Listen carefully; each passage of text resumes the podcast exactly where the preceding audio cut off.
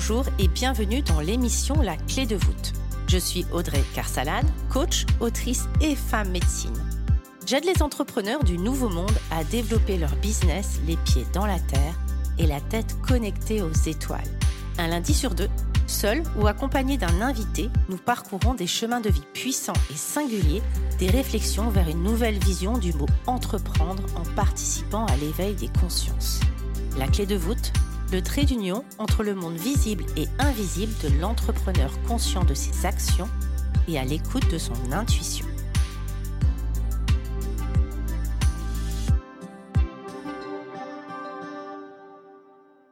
Bonjour à tous et bienvenue.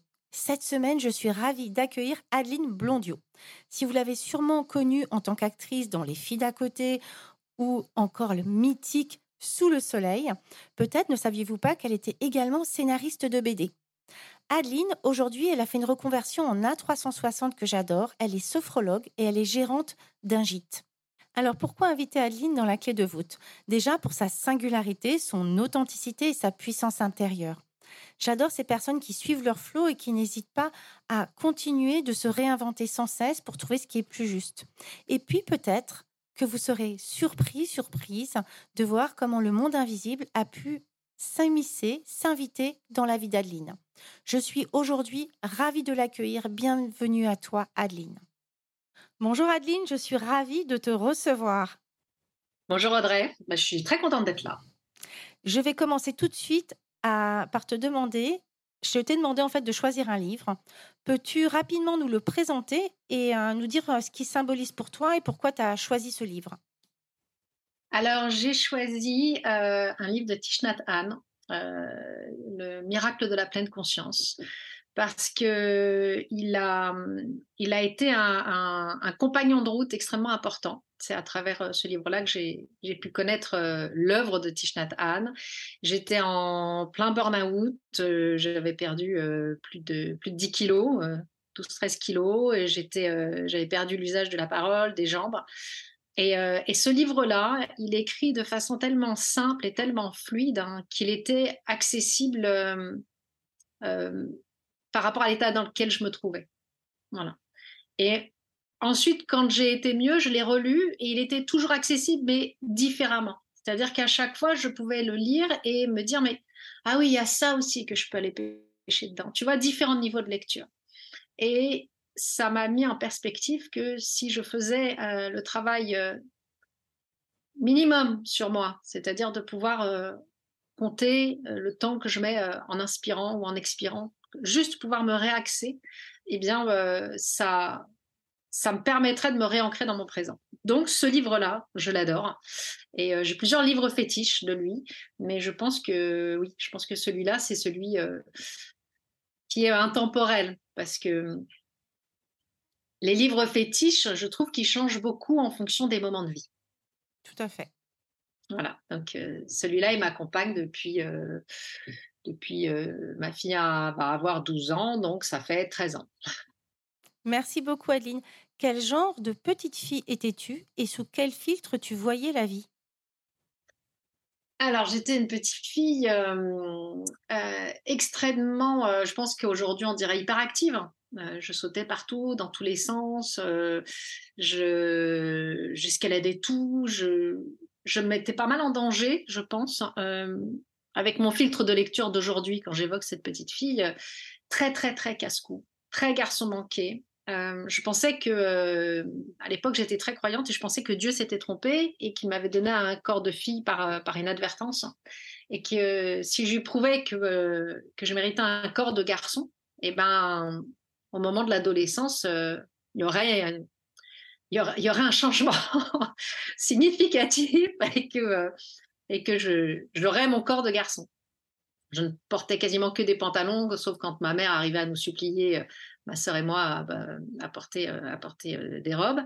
J'étais l'aînée euh, d'une fratrie de trois, et puis il y avait des petits cousins derrière, donc c'était c'était moi un peu la, débroussailleuse, celle qui qui se battait, qui qui montait le plus haut dans les arbres, qui se cassait la figure, qui a fait aussi, j'ai sans doute fait aussi le plus grand nombre de séjours à l'hôpital.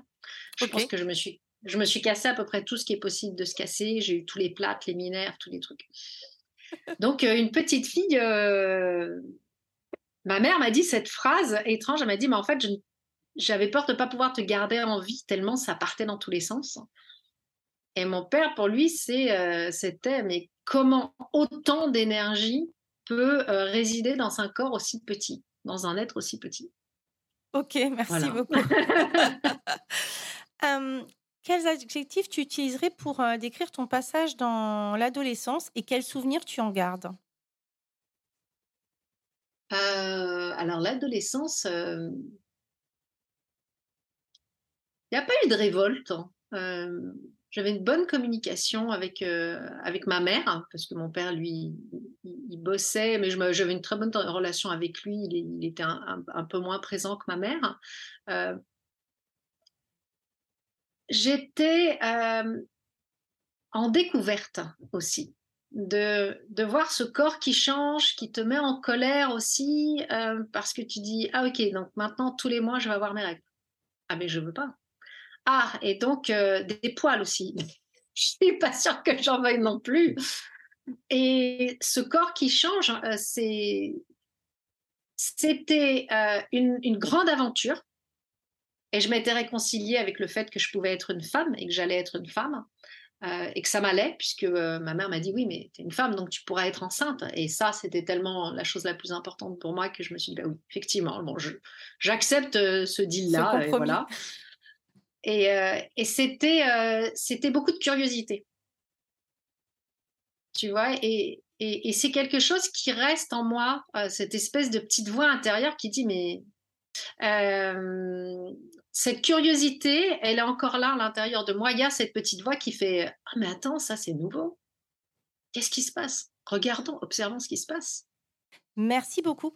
Et, et finalement, ton passage dans, en tant que jeune adulte, t'en gardes quel souvenir? C'était facile, simple, c'était une continuité ou euh, finalement il y a eu des passages un peu plus difficiles?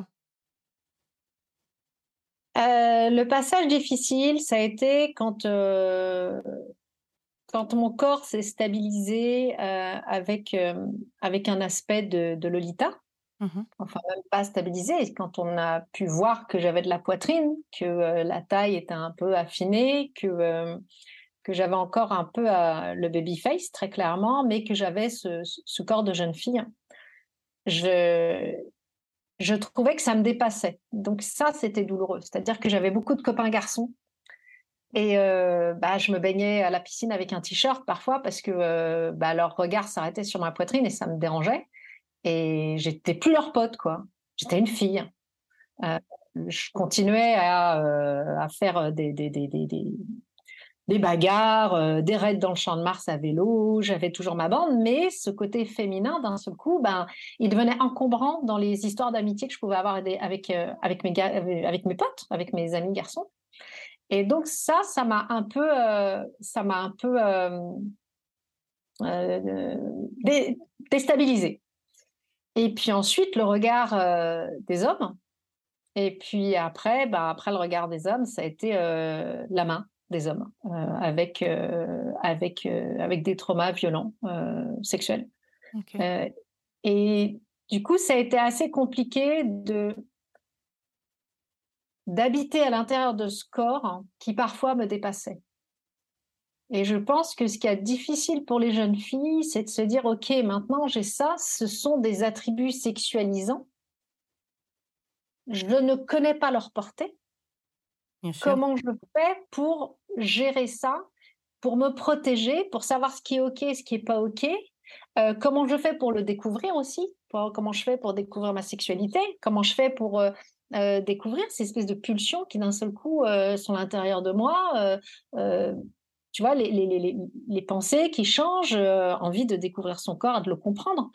Et, et je pense que ça, euh, ça je trouve que c'est déstabilisant pour les, pour les jeunes filles, mais pour les, pour les jeunes garçons aussi. Hein. Euh, mais les jeunes garçons, ils vont avoir des poils, la voix qui mue. Nous, on va prendre, euh, la plupart vont prendre de la poitrine. Et, et là, d'un seul coup, bah, c'est plus tout à fait la même chose. On pouvait facilement se faire traiter de salope juste parce que il y avait une petite paire de seins quoi, qui poussait. À l'époque, j'ai arrêté le judo parce que au judo, bah, il a fallu que nos mères se battent pour qu'on ait le droit, sous les kimonos, d'avoir une brassière. Parce que quand on nous arrachait le kimono ou un t-shirt, et puis les gars, bah, ils nous passaient des coups, de, des coups de coude sur la poitrine, et un coup de coude sur une poitrine qui pousse, c'est juste la décharge électrique. La, la nana, elle part au tapis direct. Ok. Avec du recul, est-ce que moi j'ai souvenir que, que tout ce qui était l'aspect sexualité, l'aspect même des règles, etc., c'était assez tabou dans ma famille et pas vraiment bien expliqué. Avec du recul, est-ce que tu as le sentiment d'avoir été accompagnée et surtout, du coup, est-ce que toi, tu as une vision différente de comment tu souhaites accompagner ta fille au travers justement de ce changement de corps, de ce changement de regard qu'on va lui porter, etc. aussi? Alors, la chance que j'ai eue, c'est que ma mère avait lu euh, tout Françoise Dolto. Donc, elle considérait euh, la place de l'enfant comme étant euh, extrêmement centrale. Elle, elle, nous avait parlé des règles, mais les copines en parlaient beaucoup plus quand même.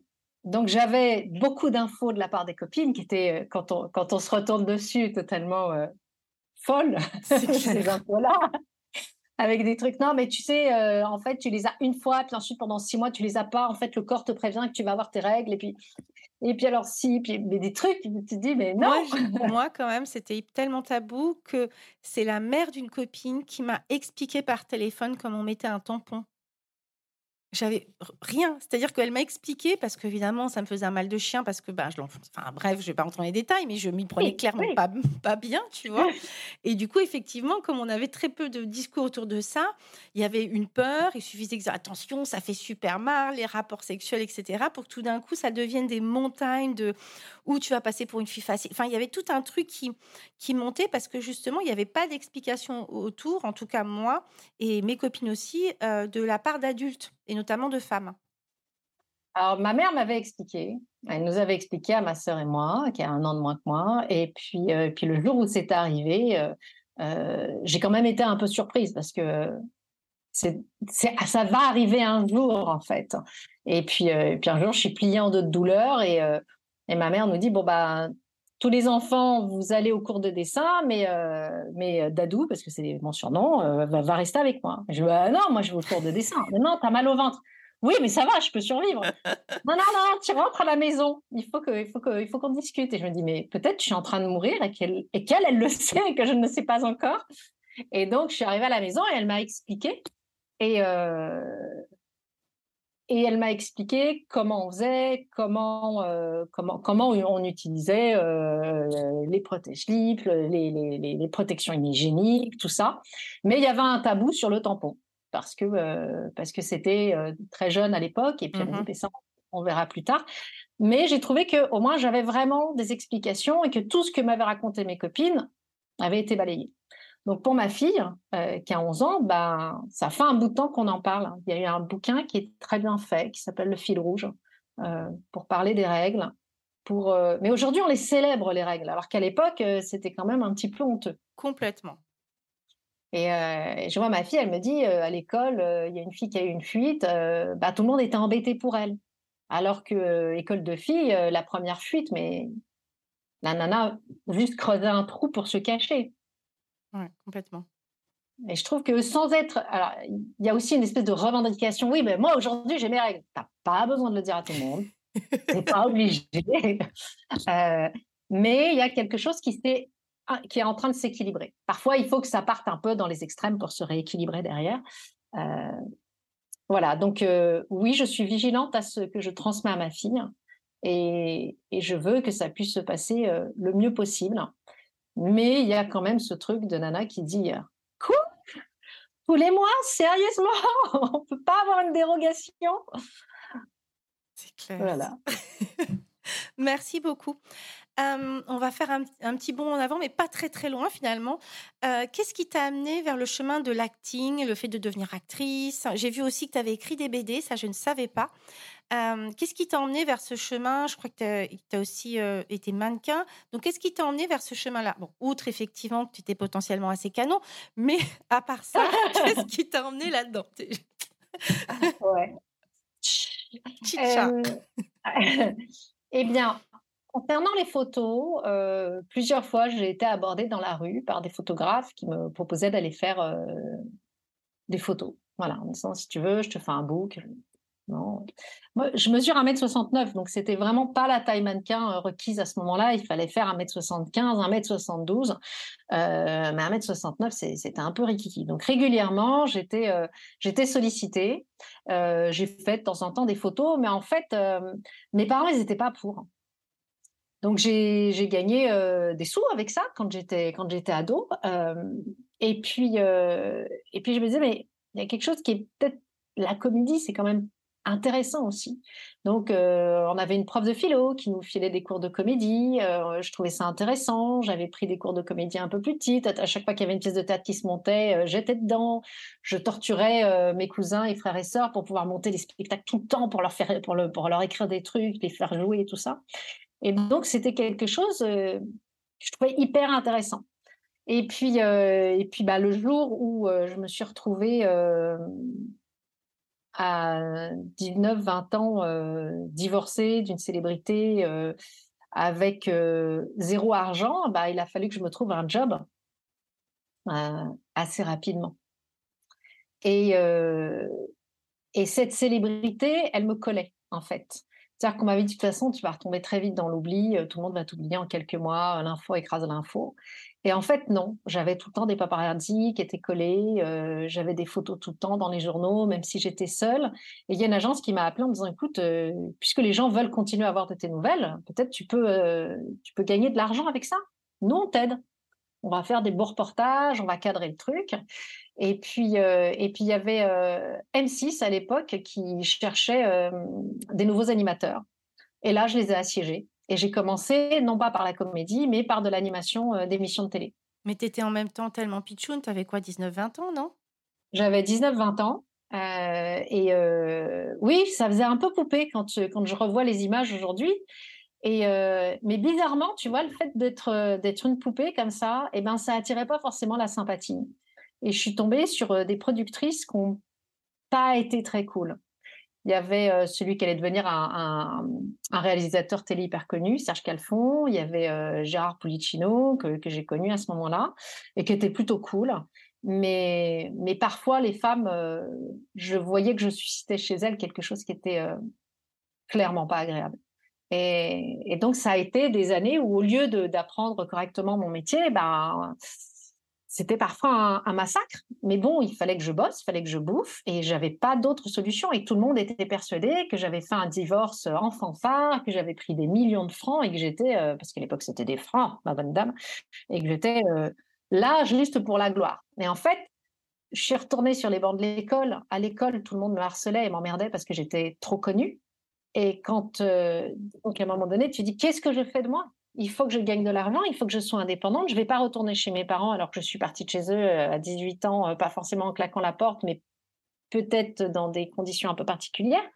J'ai cette célébrité où tout le monde m'invite dans toutes les soirées, tous les photographes veulent me photographier, tous les journaux veulent avoir des nouvelles de moi. Il y avait un truc qui était un peu, tu vois, moi l'image que j'ai, c'est une espèce d'étoile où ça part dans tous les sens. Et moi, je suis au centre et qu'est-ce que j'en fais? Bah, j'en ai fait ça. Je suis devenue animatrice télé. Euh, et puis après, euh, et puis après ben, j'ai fait de la radio. J'ai fait Radio Nostalgie pendant des années. Et ça, ça a été le vrai repos. Ça a été la vraie tranquillité. L'émission vraiment a très bien marché. Et c'était chouette. Et puis ensuite seulement, j'ai fait de la comédie. j'ai fait des sitcoms. Voilà. Merci beaucoup. Tu sais, moi, de temps en temps, il m'arrive de scroller sur Instagram et quand j'étais plus jeune, j'étais de la génération, j'étais fan de Vanessa Paradis. Pour avoir suivi son parcours, ça n'a pas été tendre et j'ai trouvé que ça n'avait pas été tendre. Je la connais pas du tout perso, hein, notamment par des femmes, le regard des femmes qui était assez dur. Et la dernière fois, je suis tombée sur une, une vidéo. Bon, je, pense qu'elle a, eu un interview récemment où effectivement, bah, elle a pris de l'âge, elle a choisi de ne pas se refaire. Et et les commentaires les plus virulents, c'était des femmes. J'étais assez surprise. On revient à cette notion de sororité qui euh, peut être challengeante, euh, notamment justement quand on a des, des, femmes qui sont jolies, qui ont plus ben, attirent parce que c'est effectivement tout le monde n'attire pas comme un rayon de soleil. Et ce qui s'est passé pour toi, c'est aussi ça, c'est que tout d'un coup, il y a des personnes qui sortent du lot et qui, hors être avec une célébrité, sont lumineuses pour elles-mêmes et par elles-mêmes. Et c'est vrai que je trouve que hum, parfois, les, femmes, et bon, ça, ce sera un autre, un, autre sujet, notamment parce qu'on a peut-être une société qui a du mal avec la vieillesse, qui a du mal avec une, le temps qui passe, etc., et la peur de ces femmes qui vont justement rencontrer vont séduire des, des, des, personnes plus, des hommes plus âgés, etc. Et tout d'un coup, il y a cette peur. Moi, je sais que Vanessa Paradis, elle avait fait très peur parce qu'elle avait tourné un, un film où justement elle était très jeune avec un, avec un homme plus âgé, etc. Et ça avait déclenché une, beaucoup de virulence de femmes de 30, 40 ans, 50 ans et plus. Et ça, c'est vrai que ça ne veut pas dire que ça sera votre mari, en fait. Ce serait intéressant d'en avoir quand même conscience. Euh, donc, euh, donc Ça veut surtout dire que si c'est votre mari, c'est qu'il y avait un problème avant. Mais bien sûr. C'est que c'est pas, la... c'est pas ah, pour moi, c'est pas la jeune femme qui a un problème. Elle peut avoir un problème non résolu, mais la mmh. responsabilité est, à mon sens, à, la personne plus âgée, à, la personne qui, qui, a, qui a de l'expérience, à la personne expérimentée. Bien sûr. Mais à mon époque, c'était l'inverse. C'était si tu étais jeune et que tu étais avec un, avec un si tu étais jeune et que tu étais avec un, homme plus âgé, euh, et, je l'ai vécu, euh, bah, c'était toi la salope, c'était toi la pute, et, c'était monsieur, il était très bien. Qu'est-ce que tu lui voulais? À aucun moment, il y avait, comme aujourd'hui, euh, on pourrait se dire, mais qu'est-ce qui se passe dans la tête de cet homme pour aller chercher une gamine? Mmh. À quel moment il est responsable Qu'est-ce qu'il n'a pas soigné suffisamment pour avoir besoin d'aller chercher euh, quelqu'un d'aussi jeune et, et, ça, aujourd'hui, c'est et je pense que c'est grâce au travail des femmes aussi, de, toutes les femmes qui ont su travailler ensemble, se réunir et, être fortes ensemble, qu'on arrive à pouvoir euh, poser ce regard-là. Tout à fait. Merci beaucoup. Aujourd'hui, tu es sophrologue et propriétaire et gérante de gîte. La classe. Plus, je, euh, tu traficotes avec des chevaux. Alors, je ne sais pas ce que tu fais, mais attends, le podcast a une demi-heure de retard parce que Adeline, elle avait un problème de gestion, de dressage de chevaux. Donc, je ne l'ai pas marqué dedans, mais je suppose que du coup, tu fais ça aussi. Euh, comment ces multifacettes sont venues à toi? Alors, les chevaux, ça a toujours été là. Ça a toujours été là. Du plus loin, ça a toujours été là. Et c'est une passion que je peux enfin euh, nourrir euh, quotidiennement ici, en Camargue, parce que euh, le cheval, euh, c'est mon père nous a, nous a transmis cet amour du cheval et il nous faisait monter en Camargue euh, parce que ici les chevaux sont en liberté ou en semi-liberté, on n'a pas le droit de les enfermer dans un box. Mais ma mère nous emmenait, nous trimballait toutes les semaines, ma sœur et moi, monter dans des clubs d'équitation. Donc, c'est vraiment resté une passion. Euh, ma sœur, elle, est restée dans ce métier-là, puisqu'elle est dresseuse de chevaux pour des cirques et tout ça. Euh, elle fait de l'élevage euh, de mini, de. Et, vraiment, c'est. Et du coup, ce qui est génial, c'est qu'on peut se retrouver là-dessus. Et moi, depuis que je suis ici, ça avait du sens de s'installer ici, aussi pour avoir mes chevaux dans des conditions optimales, c'est-à-dire toujours en liberté, et puis être en communication avec eux. C'est-à-dire que depuis que je suis ici, euh, avant je parlais avec les chiens et les oiseaux, bah maintenant euh, je parle avec les chevaux. J'allais, ma, prochaine question, on va revenir après sur la sophro. Ma prochaine question, c'est que justement, c'est quel est ton rapport aux animaux et à la nature en règle générale? Parce que c'est pas anodin, effectivement, d'avoir déménagé en Camargue, là où les chevaux sont en liberté, où la nature est quand même beaucoup plus présente qu'à Paris, par exemple. Alors déjà à Paris, je suis née à Paris, donc pure parisienne et euh, grande amoureuse de Paris. Et au moment où je suis tombée enceinte de mon fils, euh, avec son papa qui est argentin et qui avait toujours vécu euh, plutôt proche de la nature et en baraque, on a décidé d'aller déménager en proche banlieue et de vivre dans une maison pour que bah, notre fils il fasse ses premiers pas dans un jardin, il sache comment pousse une tomate. Et ça, pour nous, c'était très important. Et, du coup, une fois qu'on a été installé dans cette maison avec euh, le jardin, bah, on a commencé à avoir de plus en plus d'animaux. Donc, euh, il y a eu des ratons laveurs, il y a eu des perroquets, euh, il y a toujours un perroquet qui date de cette époque.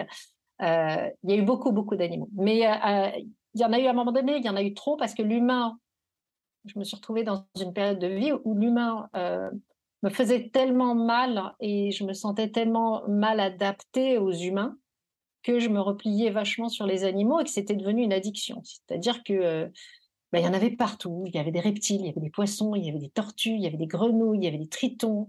Bon, le triton, encore. Euh, des rats, euh, des, perroquets, mais il y avait aussi des mandarins, il y avait des écureuils. Et dès que j'arrivais au marché des oiseaux à Paris, bah, les gars, ils disaient, elle, on va lui refourguer un truc, c'est obligé, quoi. et bon, refourguer un truc. Et puis, euh, et puis, il a fallu euh, élever des grillons parce que bah, euh, les reptiles ne mangeaient que des grillons. J'avais des caméléons, des lézards. Et puis après, je me suis dit, oh, mais c'est mignon les grillons quand même. Donc, j'ai élevé des grillons. Et enfin, tu vois, et, tout comme ça. Et puis, ah bah tiens, tu as, de la place, des tortues. Puis un jour, il y a eu cette énorme tempête en 99. Donc, il y a des cirques qui m'ont appelé en disant Vous auriez de la place chez vous pour garder une autruche? Vous auriez de la place chez vous pour garder. Allez En avant. Et je me sentais tellement bien, pas jugée, acceptée telle que j'étais, dans l'état dans lequel je suis à ce moment-là, par les animaux, que, que j'ai trouvé un énorme confort. Mais on peut partir de l'autre côté aussi, c'est-à-dire devenir totalement misanthrope. Et, mine de rien, tu vois, c'est cette espèce d'état, euh, et tu vas voir comment je vais faire la boucle, dans lequel j'essaye d'accueillir les gens quand je suis dans mon cabinet de sophrologue. C'est-à-dire de récupérer cette animalité qui t'accueille tel que tu es. Mmh qui te dit pas, mais tu pourrais pas être juste un petit peu différent. Tu pourrais pas faire un petit effort. Et quand je suis euh, euh, en, disposition de sophrologue ou même quand je fais, euh, et tu connais ça, des, rituels chamaniques pour pouvoir aider les gens à se libérer de certaines choses, eh bien, j'essaie d'être d'être d'être à l'intérieur de mon animalité pour dire c'est ok. Vous êtes comme ça aujourd'hui et c'est ok. Et, et, et ça va et ça va. Et de faire comme l'animal, tu vois, sauf quand tu l'agresses. Ah, euh, si vous m'agressez, en revanche, euh, ça va pas être tout à fait pareil. Mais euh, d'être dans, dans, dans, cette chose-là où, où l'animal est, est OK pour, pour, pour être avec la personne que tu es à ce moment-là. Merci beaucoup. Toi aussi, tu vas voir comment je vais faire une très belle boucle. Tu me fais une transition parfaite. Je switch entre deux questions. On repassera sur la suivante après. Pour avoir échangé avec toi, comme tu viens de le faire à l'instant, le monde invisible, le monde subtil, le chamanisme euh, est un monde dans lequel tu navigues parfois, souvent, ça je te laisse y répondre. Pourrais-tu nous dire en quelques mots comment il est venu à toi et quelle place il prend dans ta vie aujourd'hui? Alors, je crois que euh, l'invisible, euh, alors c'est toujours, c'est toujours très flou pour moi quand on parle de ça. L'invisible, euh, il y a une espèce de,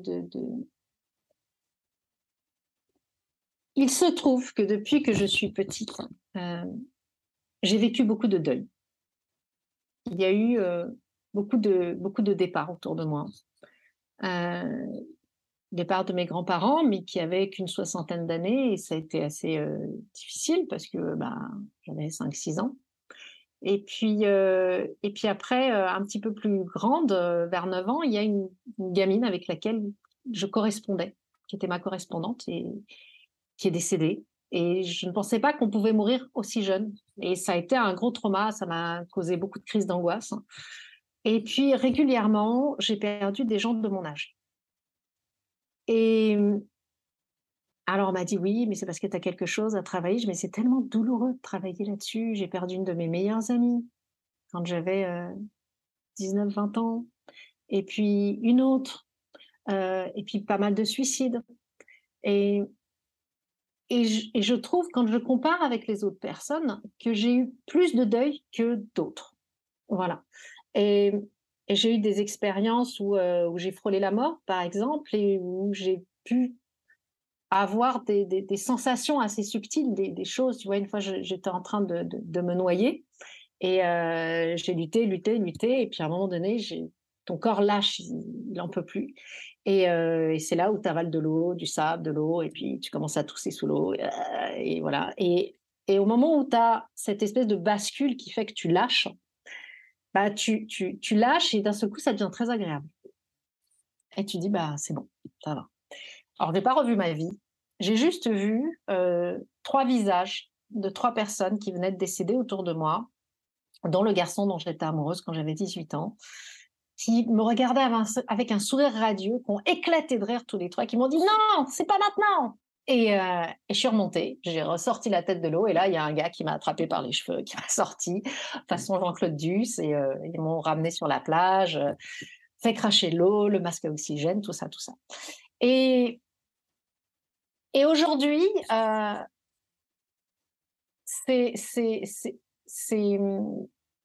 c'est comme si, au-delà de tous ces deuils, parfois j'ai l'impression ben, que qu'il y a autre chose, que ça se transforme. Alors, je sais, c'est toujours un peu, un, peu, euh, un peu flou quand on en parle. Enfin, moi, quand j'en parle, c'est toujours un peu flou. Euh, j'ai l'impression qu'il y a parfois des présences, parfois qu'il n'y en a pas parfois que je me sens euh, armée, tu vois. Par exemple, si j'ai euh, quelque chose de difficile à vivre euh, et que je sais que c'est quelque chose de difficile, ben, je vais solliciter certains d'entre eux, comme si c'était message. je vais avoir des, des, informations qui vont me venir parfois quand je suis en face de certaines personnes. Et je me dis, mais c'est eux qui me les donnent, qui me les donnent. Donc, ça reste encore... mais ce qui est sûr, c'est qu'il y a eu... c'est qu'il y a eu pas mal de deuil. Pas mal de deuil. Et et que j'aimerais que ça s'arrête parce que c'est difficile et, euh, et qu'il y, a, et qu'il y a des présences. Et puis après, dans le monde de l'invisible, il y a ces choses-là qui font que quand je suis en face de personnes qui viennent me voir pour avoir de l'aide, ben, je vais avoir des informations. Mais qui sont pas tout à fait celles que j'avais quand j'avais 18-20 ans et que je tirais les tarots. Aujourd'hui, si je tire les cartes, euh, c'est des cartes que je propose pour avoir un filtre de lecture différent sur, euh, sur la situation. Ça va pas être pour projeter dans l'avenir, ça va pas être euh, de la voyance. Mais parfois, j'ai des informations qui me viennent sous forme d'images. Alors maintenant, je les dessine. Ah, je dis, et je les montre aux gens. Et bizarrement, les gens, ça leur parle. Et puis de temps en temps, quand on me dit bah alors là, qu'est-ce que vous voyez? Bah rien, parce que vous me le demandez, donc forcément ça brouille. C'est la différence, c'est qu'on n'est pas lorsqu'on on navigue. Alors il y a des gens hein, qui sont médiums, euh, qui, qui qui canalisent des informations, qui euh, discutent en direct avec tes guides. Moi j'ai assisté à plein de trucs euh, absolument génialissimes. Donc ils discutent en parallèle. En fait leur voix sert de canal à, tes guides. Il y en a effectivement qui ont des informations sur sur la, sur l'avenir et, et le, que ce soit la mare de café, les cartes, c'est un support en fait à leur lecture. bien sûr. Le, fait de lire dans le creux de la main, enfin voilà, etc. et souvent, il y a les gens qui pratiquent le chamanisme. Le chaman en lui-même, c'est un guérisseur. C'est absolument pas quelqu'un qui, qui, qui est diseuse de bonne aventure. Il a des informations et les informations servent à la guérison, entre guillemets, si on reprend vraiment le, le, précepte du chaman, de la personne qui vient le, consulter. Mais en rien, il est, euh, il est, euh, il est devin. Et effectivement, lorsqu'on navigue dans les, dans les mondes subtils, invisibles, dans ces mondes méconnus, je dirais plutôt, hein, que l'on ne voit pas avec les yeux, euh, quoique, c'est pas vrai ce que je viens de dire, je me... ce que moi j'ai vu. Donc ça, c'est, c'est, pas vrai, je, reprends ça, je retire. Euh, mais en tout cas, pas la, façon dont les gens l'imaginent. Du coup, euh, euh, il a des informations quand, à mon sens, mais je suis encore sur le chemin, hein, et je le serai toute ma vie, quand c'est opportun et intéressant dans le travail de guérison à cet instant T de la personne. Et du coup, ça nous donne effectivement des informations qui peuvent aiguiller notre façon d'accompagner l'autre, qui peuvent donner des informations, euh, des visions où nous, on ne sait absolument pas ce que c'est. Et parfois des choses, moi j'ai vu des choses euh, parfois qui m'incommodaient, je savais pas trop comment le dire à la personne, donc euh, tu navigues un petit peu et puis tu finis par hein, le dire et la personne, elle, elle sait de quoi tu parles. Et toi, tu as l'info. Et c'est ça qui est magique, c'est que toi, tu sers finalement de récepteur et de transmission Et après, le rôle aussi du chaman, c'est justement de faire des voyages au tambour, ou en tout cas des personnes qui, travaillent avec le monde invisible, et d'aller naviguer entre les mondes pour parfois faire des récupérations d'âme. C'est des, des, morceaux d'âme qui sont restés coincés dans des traumas, dans des deuils, dans des choses comme ça. Et ce qu'on, c'est ce que je fais. Voilà. Et en psychologie, on appelle ça un dédoublement.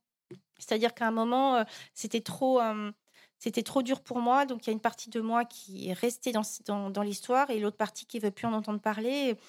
Et, parfois, quand tu parles de certaines choses à des personnes, elles vont être énormément dans l'émotion donc ce sera encore à rassembler. Et, puis parfois, elles vont dire oh, Je m'arrête tout de suite, je ne veux plus en entendre parler. Donc là, on sent qu'il y a un dédoublement. Et puis parfois, elles n'auront pas l'impression que ça a été aussi dur que ça. Ou parfois même, et là, on est dans des cas euh, notamment euh, d'inceste, il y a carrément des oublis majeurs. Il y a toute une période où on ne sait même plus ce qui s'est passé. Et donc, c'est un travail qui demande d'aller euh, vraiment gratter avec un psychologue bien accompagné et accompagné en multiples d'ailleurs. Ça peut être intéressant d'aller en souffrant en parallèle, etc. pour venir gratter au fur et à mesure pour que la personne n'expose pas en plein vol en fait et qu'elle soit prête à l'entendre. Et du coup, dans, donc, tu, du coup, tu utilises naturellement tous ces dons de connexion dans la sophrologie, avec les gens que tu accompagnes. Et dans ta vie de tous les jours, est-ce que ça se manifeste? Alors, tu en as parlé dans ta, ta noyade. Est-ce que tous les jours, tu as ou de temps en temps, tu as l'impression effectivement d'être accompagné. Donc tu me disais que tu avais parfois le sentiment d'avoir des gens autour de toi. Est-ce que ça, ça peut être parfois dans de la communication animale, ça peut être parfois dans simplement faire confiance aux synchronicités, peu importe. Hein? Alors il y a les heureuses synchronicités et puis avec les animaux, il y a quand même des, choses qui étaient juste hallucinantes. Euh, où j'ai des, informations extrêmement claires. Euh, ça peut être des sensations, ça peut être des images hyper claires. Euh, et, euh, et, ça, en fait, depuis que je suis petite, j'ai toujours eu l'impression de communiquer avec mes chiens, toujours. Les cochons d'Inde, moins. C'était j'ai faim, caca, pipi, voilà. C'était. mais c'est un animal qu'on a tendance à, négliger, tu vois.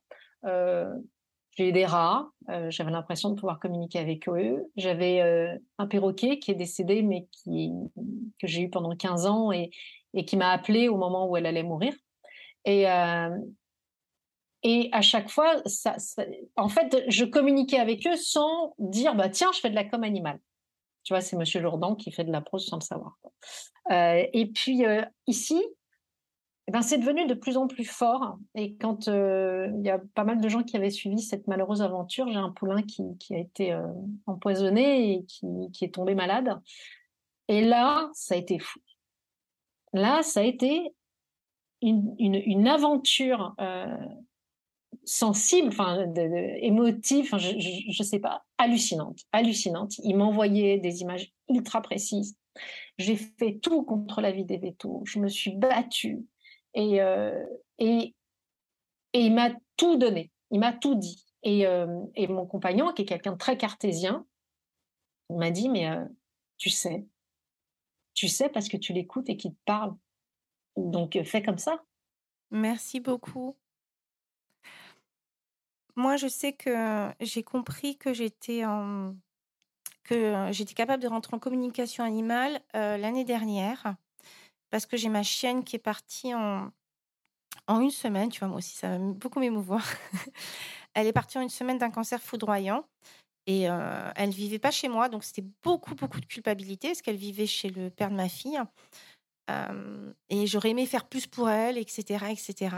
Et, euh, et, elle est partie alors que je rêvais de la récupérer à la maison.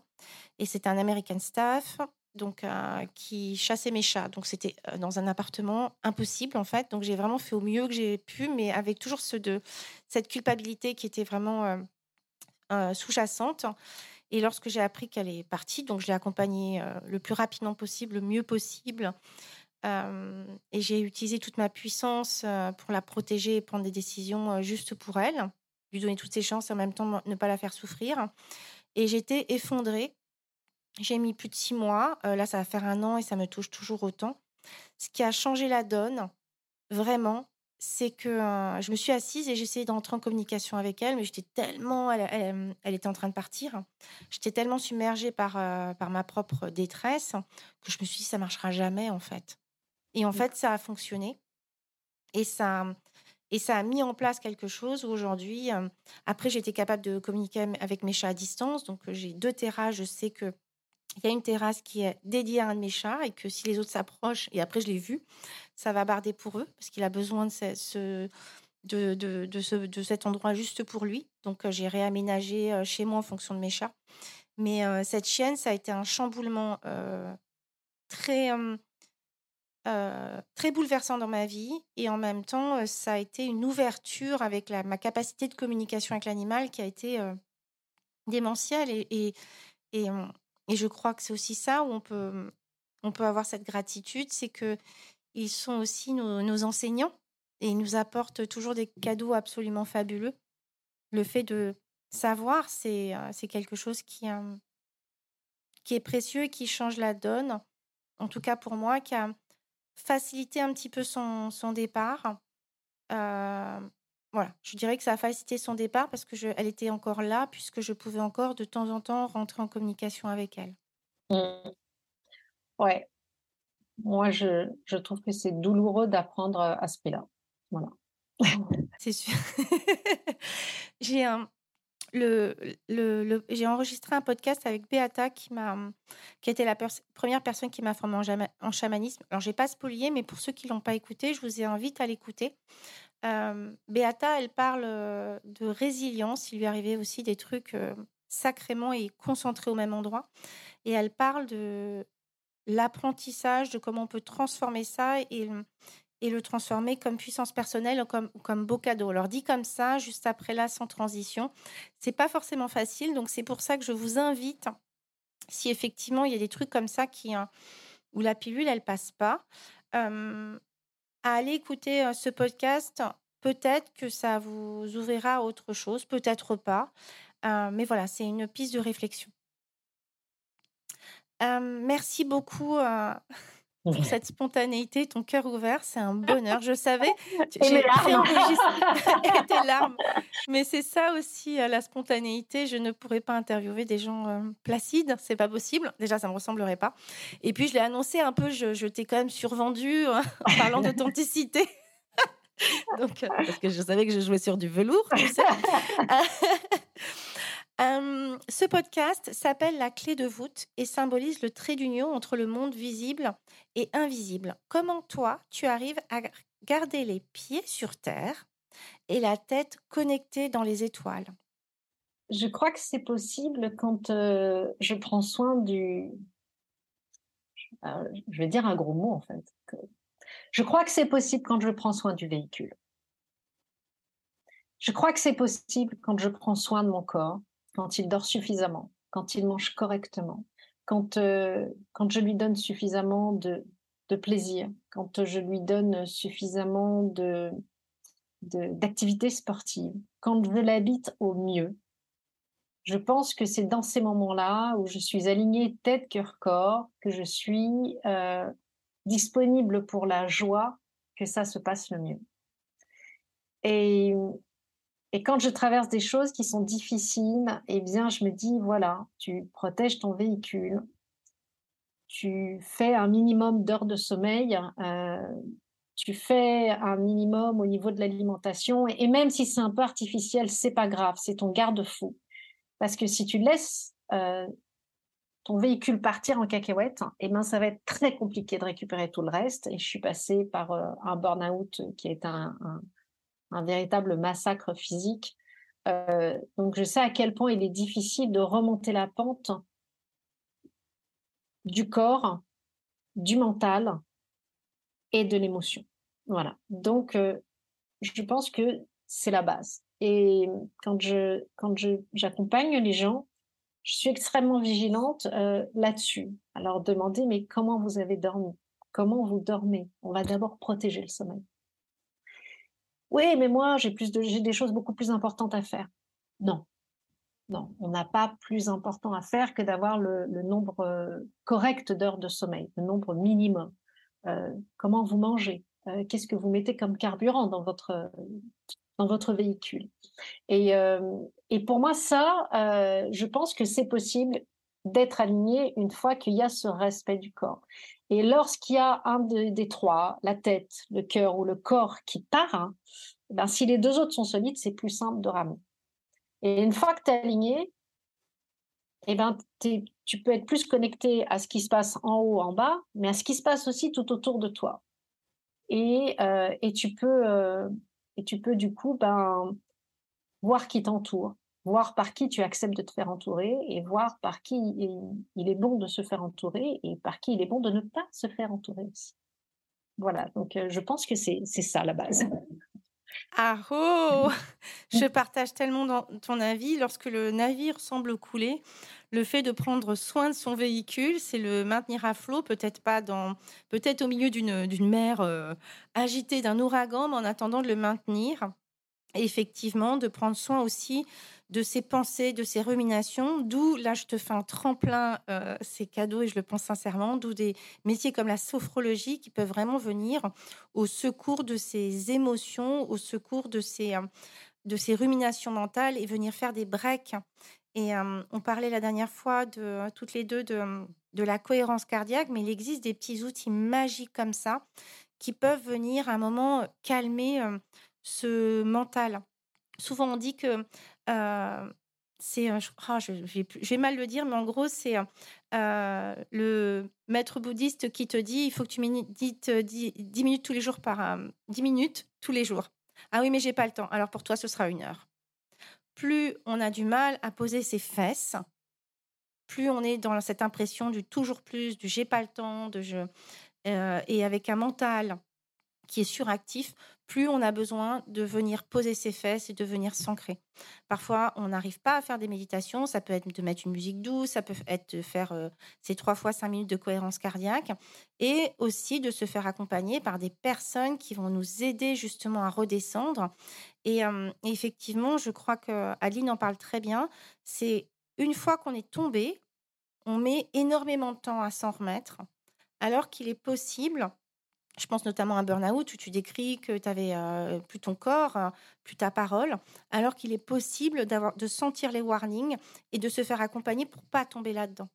Moi, lorsque j'étais naturopathe, pareil, c'est, ou lorsque tu rentres dans une phase d'épuisement en tant qu'entrepreneur, tu mets beaucoup de temps à t'en remettre, alors que si euh, tu prends ça à temps, si tu acceptes de te faire accompagner, tu peux peut-être limiter la casse.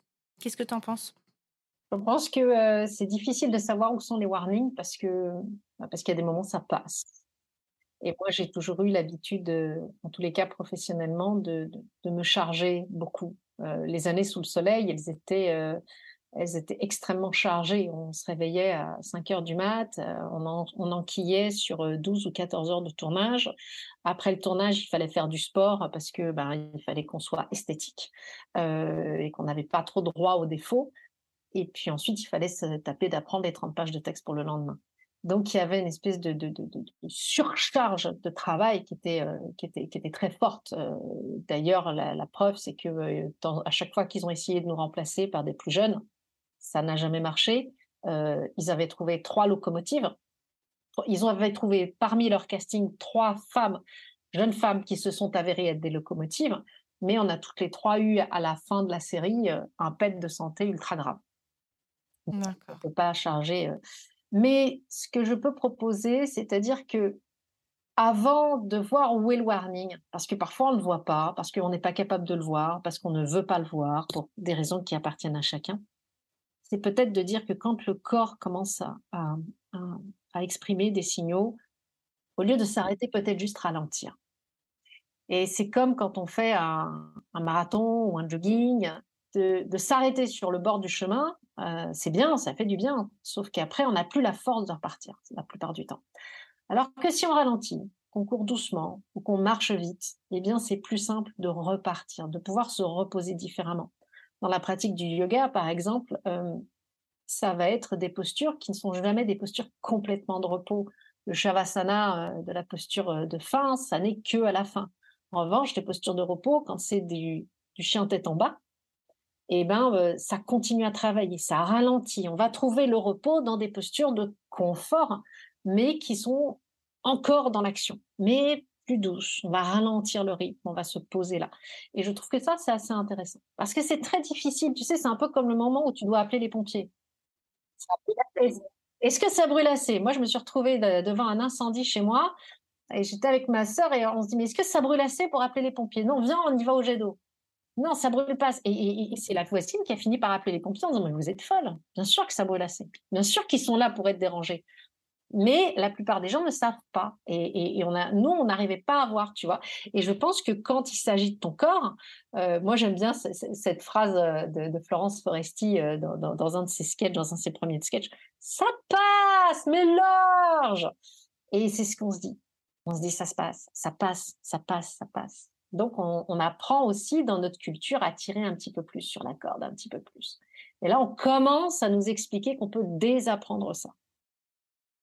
Oui, et puis as toujours, et puis en plus, quand tu es dans cette, ce mood de suractivité de ton système nerveux et puis de, ton planning, hein, euh, c'est pas effectivement euh, toujours évident de dire bon, bah là, ça y est, je me prends une semaine de vacances. Je suis pas sûre, tu vois, avec tous les tournages, tous les gens bookés, etc. Si tu avais dû à un moment dire bah moi, euh, salut, je me pars pendant une semaine, que c'est pu être possible. Tu vois ce que je veux ah, dire?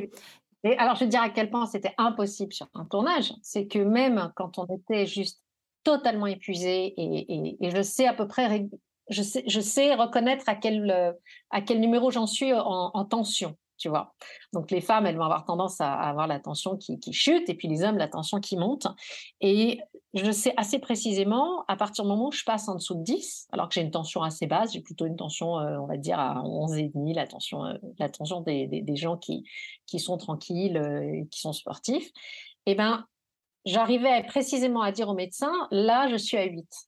Il disait non, madame, vous ne pouvez pas être à 8 parce qu'à 8, vous êtes allongé par terre. J'ai dit non, j'arrive jusqu'à 7. Je tiens debout jusqu'à 7. Il me dit c'est pas possible. Et régulièrement, on s'est retrouvés sur le tournage de Sous le Soleil euh, malades parce qu'on était tout le temps dans le froid, des sinusites, des fièvres, des angines, des trucs, des, gros trucs. Et les arrêts maladie, quand on arrivait voir le directeur de prendre en disant voilà, euh, j'ai 42 fièvres, je tiens à peine debout, il dit bah écoute, euh, on s'arrange on s'arrange parce que, euh, parce que ça n'est pas possible, euh, pas seulement parce que tu es bien payé, mais parce que euh, si tu n'es pas là demain, bah, l'équipe ne travaille pas. Mmh Et ça n'est pas possible. donc, bah, tu apprends à bosser comme ça. Donc, je sais tenir debout jusqu'à 7.5, 7. À 7, c'est fini, je tombe. Mais on s'est retrouvé dans des endroits où, dans des moments où, je me rappelle d'une méga angine où je devais avoir 41, euh, 42 de fièvre. Je fais la scène et on a mis, c'est une scène au bar, on a mis autour du siège de bar des matelas parce que je peux me concentrer deux minutes le temps de la scène et qu'à la fin de la scène, je tombe. Je tombe, je tombe de fatigue, je tombe de, de, de, malaise. Quoi. Donc, je tombais, il remettait tout, il me redressait, je faisais la scène, hop, je tombais. Et tu te dis, mais comment on arrive à des situations aussi ubuesques que ça? Mmh ben, parce que c'est marche crève. Ben, parce que c'est comme ça et que euh, on n'entend pas l'humain. C'est toutes ces choses-là euh, accumulées qui font que, euh, que ça, plus d'autres choses, qui font qu'à un moment donné, tu te dis, mais est-ce que c'est normal? J'ai vu sur des tournages un des gamins qui est parti, qui était malade, il avait une gastro. Le gamin, il avait 10 ans. J'ai dit, mais on peut pas le faire travailler comme ça, c'est pas possible. Si, si, si, ça va tenir, ça va tenir. Mais donnez-lui à boire au moins. Ouh, mais ça va tenir, ça va tenir. Le gamin, il a fini à l'hôpital le soir, en déshydratation. Je dis, mais qu'est-ce qu'on est en train de nous dire là? Qu'est-ce qu'on est en train de faire? On, vend à l'écran des valeurs qu'on n'est même pas capable d'incarner. Euh, et, c'est là où il y a cette espèce de, choc qui se fait, d'incompréhension euh, profonde. Merci beaucoup. on arrive sur les questions de la fin. Que répondrais-tu aux gens s'ils te disaient T'es un peu bizarre, t'es un, un peu perché, Aline? Mais Je leur dirais de venir avec moi parce que la vue est sympa. on sent la fille quand même rodée aux interviews, je veux pas dire, mais on va pas lui faire à l'envers, Aline. si, non, pas encore, j'en suis sûre. Encore, c'est vrai. Ah, c'est le jour où, je te dirais non mais c'est bon André là mais j'ai perdu toute ma naïveté, je sais tout, je comprends tout, je vois tout. Là, tu me diras, écoute, euh, va dormir. va te faire une petite semaine de vacances. Du coup, Adeline, je vais te laisser le mot de la fin. Qu'est-ce que tu aurais envie de dire à tous ces gens qui t'écoutent? C'est pour toi. Eh bien, j'ai l'impression qu'aujourd'hui, mon rôle, euh, à travers toutes les expériences que j'ai vécues, euh, j'ai l'impression d'être une, une défricheuse, une débroussailleuse qui est là pour euh, dire ben voilà, euh, moi aussi j'ai eu des, des, traumas, moi aussi j'ai eu des choses violentes qui me sont arrivées, mais j'ai aussi euh, eu le courage et la foi de garder, de garder une place pour la joie, parce qu'elle est possible. Parce que même quand on est au fond du trou, ben, ben à un moment donné on pourra, on pourra retrouver la joie. chacun son niveau de joie, chacun son, son, son niveau de, de, de, de, stabilité de quand il est bien. Et j'ai l'impression de pouvoir montrer euh, avec une vie que beaucoup de gens connaissent parce qu'elle a été éparpillée euh, dans la presse, dans les journaux, dans les télés, tout ça, de leur dire, bah, voyez, vous m'avez vu en, en, bavé, vous m'avez vu être brisée, vous m'avez vu par terre, vous m'avez vu être joyeuse, vous m'avez vu triste. Bah, moi, je vous propose toutes les pistes que j'ai explorées et voyez ce que vous pouvez en faire. À votre sauce. Je vous donne des ingrédients et c'est vous qui tressez la méthode qui vous convient. Euh, et si vous avez besoin euh, d'un coup de main, d'être, d'être accueilli dans un espace neutre et bienveillant, ben, je suis aussi disponible pour ça. Voilà. Merci beaucoup, Adeline. Mais merci à toi, Audrey. C'était un, un temps de parole euh, très chouette et assez intense. J'espère que cet épisode vous aura plu. N'hésitez pas à le partager à des personnes qui veulent elles aussi créer les pieds dans la terre et la tête connectée aux étoiles. Retrouvez l'ensemble des informations et des liens dans le descriptif de l'épisode ainsi que sur mon site audreycarsalade.com. N'hésitez pas non plus à laisser un commentaire si vous avez des suggestions, des idées ou tout simplement si vous avez aimé cet épisode. Pour cela, rien de plus simple, filez sur Apple Podcast et n'oubliez pas les petites étoiles. Retrouvez-moi aussi sur les réseaux sociaux sous le nom de Audrey Carsalade et à l'adresse contact at audreycarsalade.com. N'oubliez pas non plus de vous abonner à la clé de voûte sur votre plateforme d'écoute podcast préférée pour être informé de la sortie du prochain épisode. Bonne semaine à tous et merci de votre écoute.